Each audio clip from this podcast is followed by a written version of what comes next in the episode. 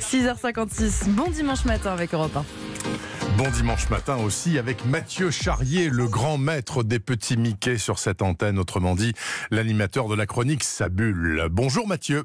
Bonjour Bernard, bonjour à tous. Mathieu, Qu'est-ce à dire? Vous voulez nous parler ce matin d'un chanteur perdu Exactement, c'est le titre de la nouvelle bande dessinée Tronché, qui est un Ah, peu Tronchet, sa propre histoire. Tenez, un je vous vieux pote. Vous savez qu'il a fait l'école de journalisme de Lille, Ah oui, Didier bah, c'est un, vieux de la vieille, Didier Tronchet. Oui. Alors, son personnage principal, il s'appelle Jean, c'est un bibliothécaire qui fait une crise de la cinquantaine, il a l'impression d'être un peu passé oui, à côté de sa vie, il a fait un burn-out.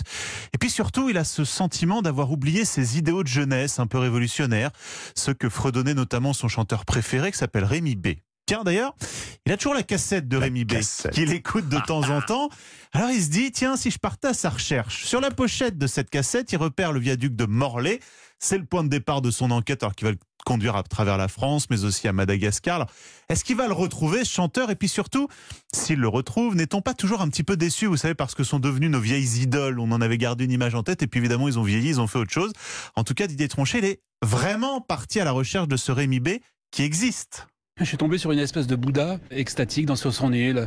Pas du tout euh, le héros que je m'étais fabriqué. À travers cet album, il y a aussi une forme de nostalgie, justement, de cette époque un peu révolutionnaire, ou en tout cas révoltée.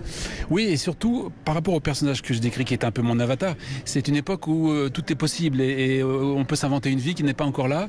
Et aller retrouver ce chanteur, c'est un peu retrouver, remettre les compteurs à zéro et aller retrouver la, la personne qu'il aurait pu être. Donc j'ai- retrouvé cette vieille cassette et finalement je me suis dit qu'elle le retrouver lui me permettrait de renouer avec ça aussi, ce, ce sens du sacré. Alors, ce qui est génial, c'est que bon, il y a l'histoire Ah. dans la bande dessinée, mais Ça me plaît beaucoup. le Rémi B en question, il existe toujours. Alors, Didier Tronchet l'a mis, c'est des extraits sur son site internet. Tenez, écoutez. Je sais pas pourquoi je déballe tout ça. Elles sont à moi.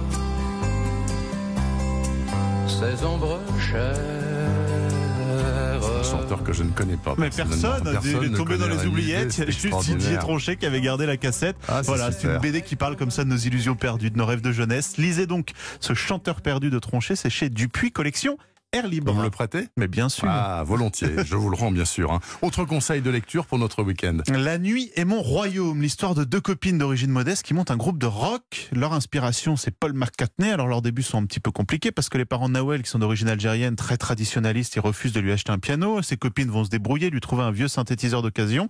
Et c'est parti, avec Alice à la guitare, elles vont tenter de conquérir la scène de Créteil.